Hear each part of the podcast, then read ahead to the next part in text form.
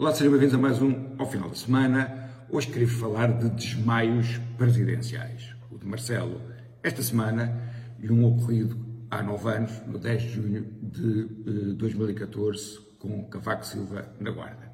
Pois bem, indo ao desmaio desta semana.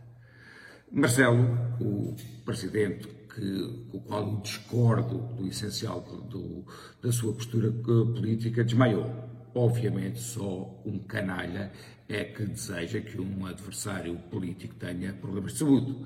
Portanto, o meu voto é o voto que, não tenha, que tudo não tenha passado um susto e que Marcelo se recomponha e que volte à sua vida normal.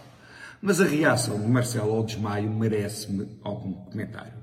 Pois bem, Marcelo desmaiou e veio numa ambulância acompanhado por duas enfermeiras em que, até respeitando os seus conselhos, estava hum, com a sua euforia normal ao telefone, embora eles recomendassem que descansasse. Chegou ao hospital e foi rapidamente atendido da melhor forma, e ainda bem que o foi.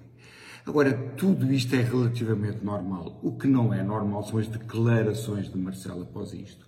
Pois Marcelo diz que o atendimento que ele teve é prova da excelência do Serviço Nacional de Saúde e diz que mostra que o Serviço Nacional de Saúde e os médicos em particular, mesmo em greve, de facto cumprem os serviços mínimos.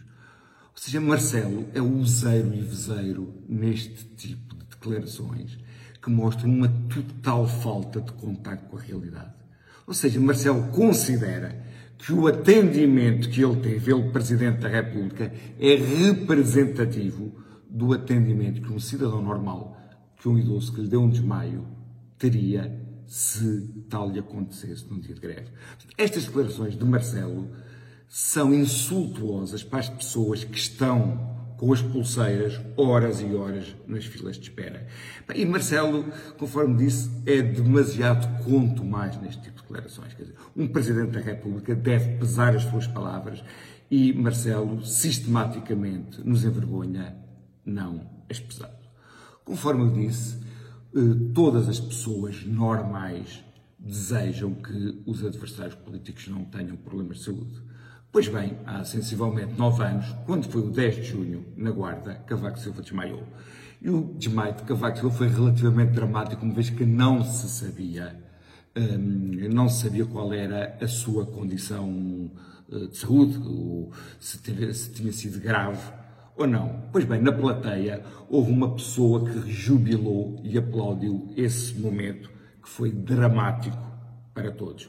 Essa pessoa foi o líder da FENPROF, Mário Nogueira, que é sindicalista ou representante dos professores há 32 anos, que era uma que é os professores, obviamente, uma classe que nos deveria merecer eh, especial respeito e que devia respeitar para ser respeitada.